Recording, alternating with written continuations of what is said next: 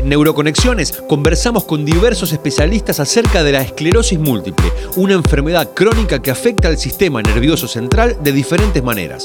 A través de entrevistas con profesionales en la materia, buscamos dar a conocer esta patología y profundizar en los últimos descubrimientos y avances. Bienvenidos a Neuroconexiones, un podcast de Sanofi.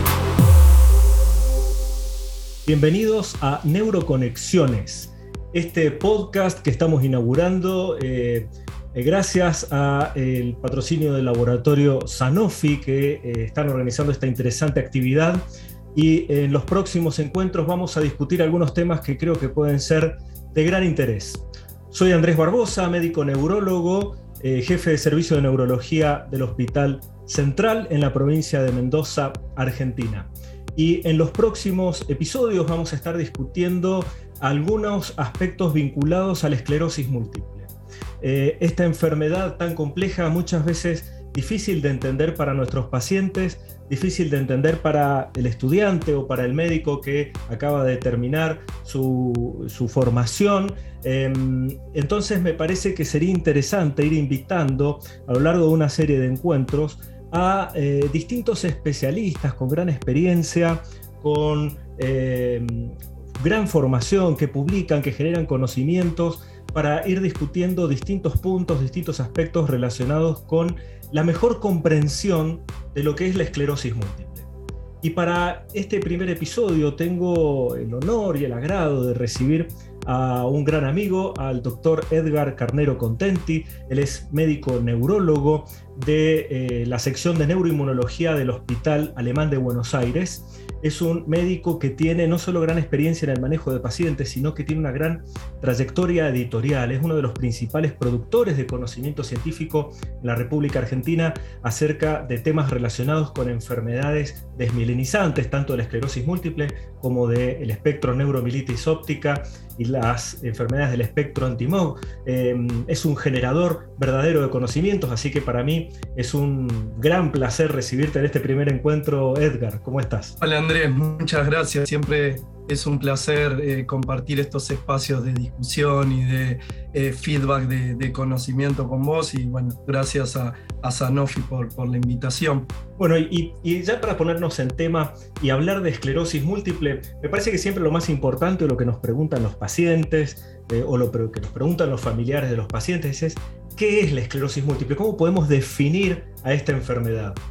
Bueno, respecto, estoy de acuerdo con vos, siempre el primer concepto es cómo definimos a la enfermedad y la enfermedad básicamente se define como una enfermedad desmielinizante, autoinmune, degenerativa y que afecta la sustancia gris y sustancia blanca dentro del sistema nervioso central.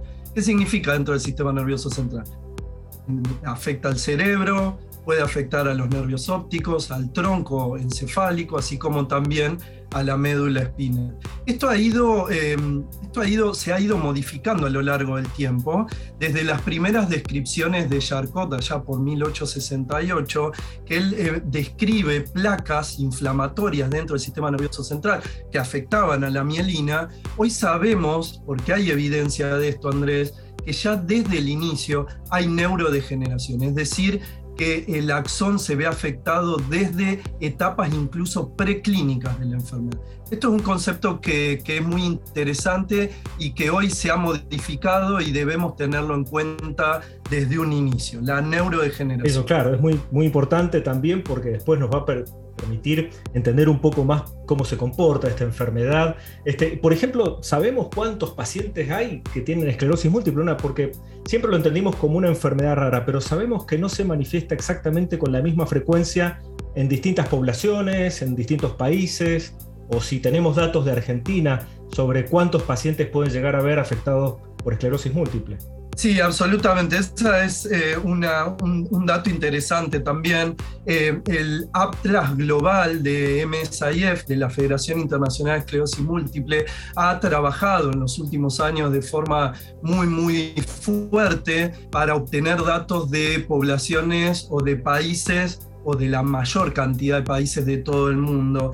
Y hace un año y medio aproximadamente surgieron nuevos datos donde hoy sabemos que aproximadamente 2.8 millones de personas en todo el mundo sufre de esclerosis múltiple. Esto equivale a que en el mundo se diagnostica a un paciente con esclerosis múltiple aproximadamente cada 5 minutos. Y algo que es interesante, lo que vos comentabas, es que existen diferentes frecuencias o diferentes pacientes activos eh, con la enfermedad dependiendo la latitud. Nosotros sabemos que pacientes o, países que están más alejados al Ecuador, fundamentalmente hacia el norte, tienen mayor prevalencia de esta enfermedad. Por ejemplo, aproximadamente Estados Unidos y Canadá tienen 300 a 350 pacientes cada 100.000 habitantes. Esto ocurre con una un poquito mayor de prevalencia, por ejemplo, en los países nórdicos, aproximadamente 350 a 400 cada 100.000 habitantes.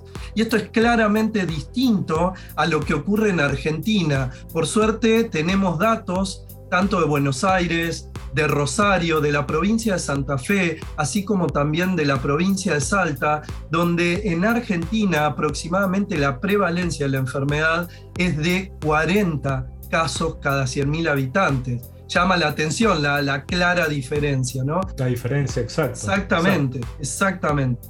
Y esto tiene que ver con diversos factores, ¿no? Claro. Sí, no, no, y un poco lo que quería comentarte que tenemos una, este, genes diferentes, eh, exposiciones diferentes, quizá algún factor que pueda llegar a estar desencadenando Sabemos que es muy difícil saber por qué ocurre hoy por hoy, eso lo vamos a tocar en otros podcasts más adelante, pero el por qué podría llegar a ocurrir. Eh, pero también sabemos, y es otro dato importante, que es más frecuente en gente joven, ¿no?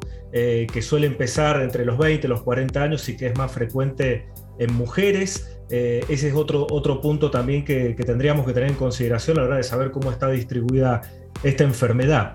Y con respecto a los síntomas, las manifestaciones clínicas son muy variados, ¿no es cierto, Edgar?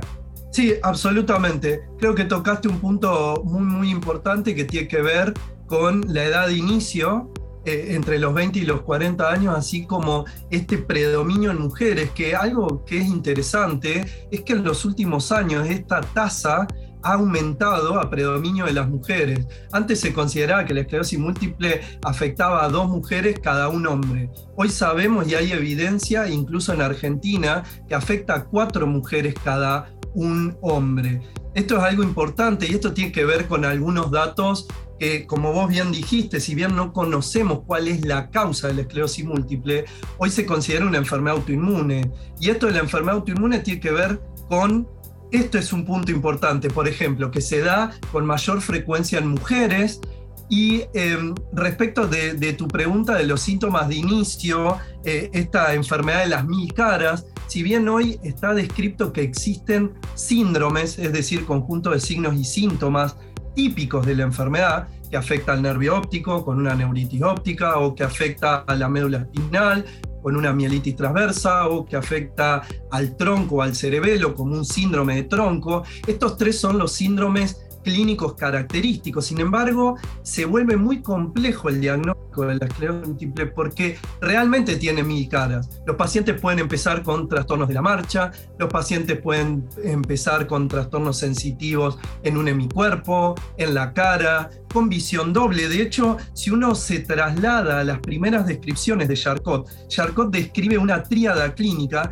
de temblor, trastornos en la articulación de la palabra, que nosotros lo denominamos disartria, así como también diplopía y movimiento de los ojos, que eso nosotros le llamamos nistagmo. Fíjense cómo se, ha, se ha modificado, digamos, a lo largo del tiempo, teniendo en cuenta justamente estas mil caras. Los pacientes pueden venir con múltiples síntomas y algo que sí me parece interesante es definir a qué le llamamos un brote clínico, porque yo no te comenté, pero sí nosotros sabemos hoy que la esclerosis múltiple en un 85% de los pacientes se manifiesta como una enfermedad, brotes y remisiones. ¿Qué significa? El paciente tiene una recaída, un brote, una recidiva, un ataque, todos sinónimos.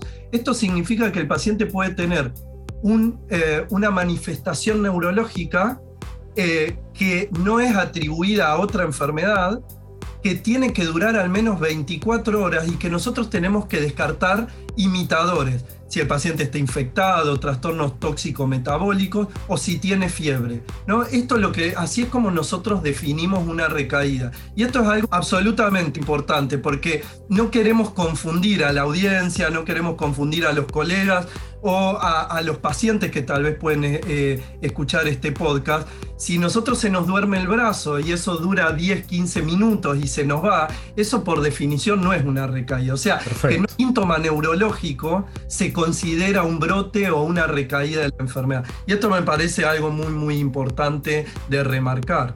Bien, y después de estos brotes también puede quedar algún déficit residual. Por más que el paciente empeore y después mejore, puede quedar con algo de discapacidad acumulada, ¿no es cierto? Absolutamente, absolutamente, Andrés. Hoy eh, eh, la recaída también tiene que ver con eso, con que eh, en general los primeros brotes de la enfermedad, los pacientes recuperan en un casi 100%. Por ahí si nosotros encontramos un déficit neurológico es un déficit mínimo. En general los pacientes recuperan muy bien, pero a medida que los pacientes van teniendo nuevas recaídas, puede existir un déficit residual. Y algo que es interesante, y no te lo comenté, es que hay pacientes que desde el inicio no tienen un brote claro.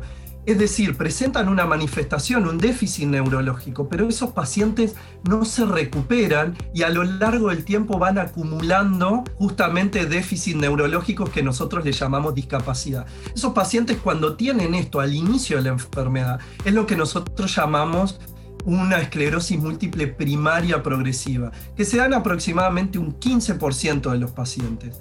Pero, por ejemplo, en aquellos pacientes que venían con una enfermedad, brotes y remisiones, Repito, 85% de los pacientes pueden empezar con esta fenotipo, esta forma clínica. Después de los eh, aproximadamente 10 años, lo que nos marcó la historia natural de la enfermedad es que 50% de estos pacientes pueden pasar a una forma que nosotros llamamos secundaria progresiva. Es decir, después de haber tenido esta enfermedad, brotes y remisiones, puede empezar una forma donde el paciente no tiene brotes claros y empieza a progresar en el tiempo. Esta progresión a veces se puede acompañar de brotes sobreimpuestos, de recaídas sobreimpuestas dentro de este fenotipo clínico. Así, un poco desde el punto de vista teórico, es como nosotros clasificamos fenotípicamente a la esclerosis múltiple. En los últimos años es verdad que se ha modificado esta clasificación de acuerdo a si el paciente tiene actividad de la enfermedad basado en recaídas o lesiones en resonancia magnética o si el paciente tiene progresión. Pero yo siempre tomo los criterios de Lublin de 1996-97, pues me parece que desde el punto de vista teórico es la forma más simple de comprender justamente los fenotipos. e independientemente de esta clasificación un poco rígida, cada paciente tiene su propia historia y su propia evolución, ¿no? Es un poco más esta clasificación para entenderlo nosotros como médicos cuando hacemos nuestro diagnóstico. Absolutamente. De todos modos, creo que es, es importante que nuestros pacientes, eh, para los médicos y para los pacientes también preguntarlo, cuál es la forma evolutiva que tienen, eso es algo importante, y para el paciente eh, charlar con su médico de cómo es un brote, cuál es la manifestación de un brote para que aprendan a reconocerlo y qué hacer en caso de tener manifestación clínica de un brote. Creo que ese diálogo, si el médico no lo propone, es muy importante que el paciente lo proponga a su médico, ¿no es cierto? Absolutamente, absolutamente, porque de nuevo, el impacto que tienen las recaídas, no solo en la potencial discapacidad, sino en cuando un paciente está bajo tratamiento. Esto tiene impacto porque a veces eh, si nosotros preguntamos, pero el paciente por ahí se olvida de alguna manifestación anterior o no le dio importancia o piensa que fue por otro motivo, a veces nos perdemos estas recaídas y el paciente potencialmente puede ir acumulando esta actividad de la enfermedad.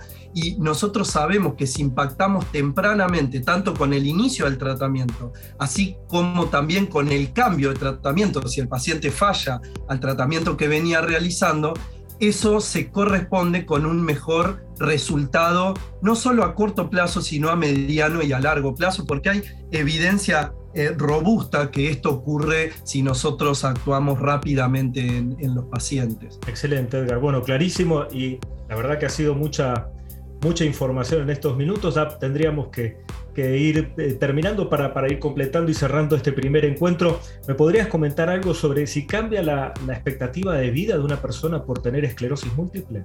Hoy en realidad el concepto es que eh, no disminuye de forma significativa la expectativa de vida. Esto a partir de la introducción de los fármacos. La historia natural de la enfermedad marcaba que claramente la expectativa de vida disminuía en los pacientes con esclerosis múltiple.